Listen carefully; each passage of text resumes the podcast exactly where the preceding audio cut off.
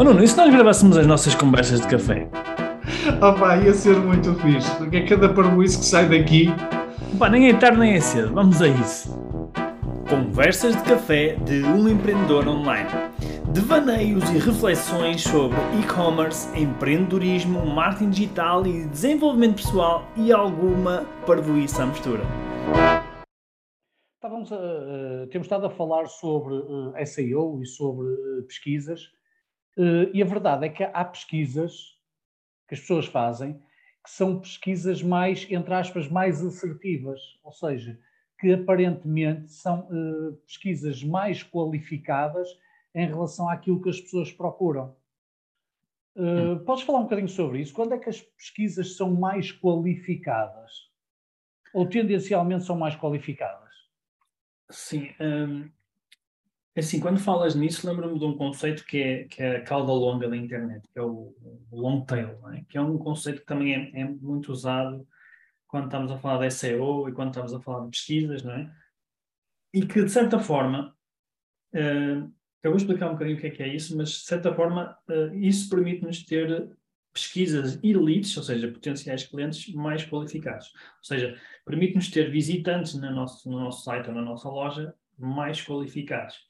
E porquê? Porque o conceito de cauda longa uh, mostra-nos, ou seja, basicamente cauda longa é tudo, tudo, tudo que é mais específico, ok? Por exemplo, imagina, uma coisa é tu dizes assim, eu quero comprar uns sapatos de pele, não é? É uma pesquisa simples, não é? Agora, se eu disser, eu quero comprar os sapatos de pele amarelos, já é uma pesquisa mais específica, não é? Ou para a senhora. Mas, ainda não identifiquei isso. É... Exatamente. Se tu disseres, eu quero comprar os sapatos de pele amarelos para a senhora, ainda é mais específico. Quanto mais específico, mais long tail, ok? Long tail é, é quando nós estamos a vender algo de nicho, alguma coisa que é mais nichada, ok? Normalmente o, o long tail está associado a nichos, ok? Coisas muito mais específicas. E, e é muito natural, quando, quando, há, quando é mais específico, há menos volume.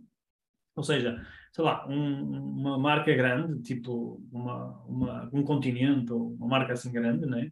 Uh, normalmente não vende sapatos, sei lá, de cor amarela para a senhora uh, em, em, pele artificial, por exemplo, não é? Porque é uma coisa muito específica, não é? Se calhar, quem é que vende isso? Lojas de especialidade, por exemplo, não é? Uh, aliás, lembro-me de outro exemplo engraçado de, de, calçado, que é um, site chamado masaltos.com, que é um caso de sucesso em Espanha. Que é um, é um site que aparentemente chegas lá e tu, tu vês o site, vende sapatos, só que eles vendem sapatos de salto alto para o homem. Uhum que é uma coisa muito nichada e muito long tail, muito específica. Tu não vês uma, muitas marcas a vender isso. Então, como não vês muitas marcas a vender isso, é um nicho específico que, está, que, este, que esta loja está a servir, não é? Ao servir um nicho bem específico, o que, é que acontece? Há menos gente, só que aquela gente tem muito mais probabilidade de comprar, uhum. porque não vai encontrar aquele produto noutro sítio qualquer, não é? Daí o conceito do, do, long tail e de pesquisas mais long tail nos ajudarem a encontrar uh, clientes mais qualificados ou pessoas mais qualificadas. Até, em princípio, são pessoas que têm mais, mais clareza sobre aquilo que querem, não é?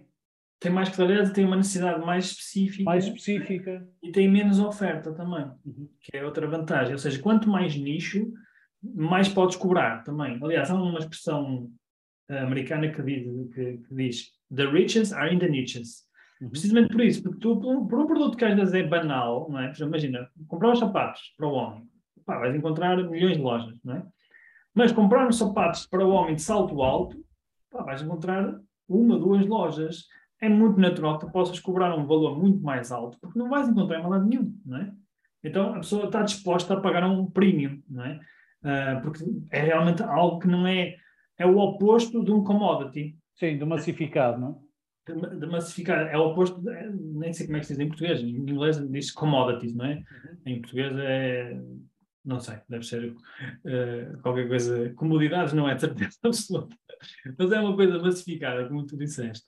Uh, portanto, quando tu estás a vender uma coisa que é o oposto de um commodity, que é um, uma coisa muito específica, muito nichada, tu podes te dar ao luxo de uh, cobrar um preço premium, não é? E tens outra grande vantagem, que é tu podes dar-te ao luxo de entrar em mercados internacionais com mais facilidade, ok? Aliás, até deves fazê-lo, porque vais alcançar um mercado muito maior e que tem uma alta probabilidade de, de conversão, mais uma vez porque há muito menos concorrência e há muito menos oferta para uma necessidade grande, não é? Quando há pouca oferta e quando há alguém com esse problema, a necessidade ainda é maior, não, é? não consegue servir essa, essa necessidade.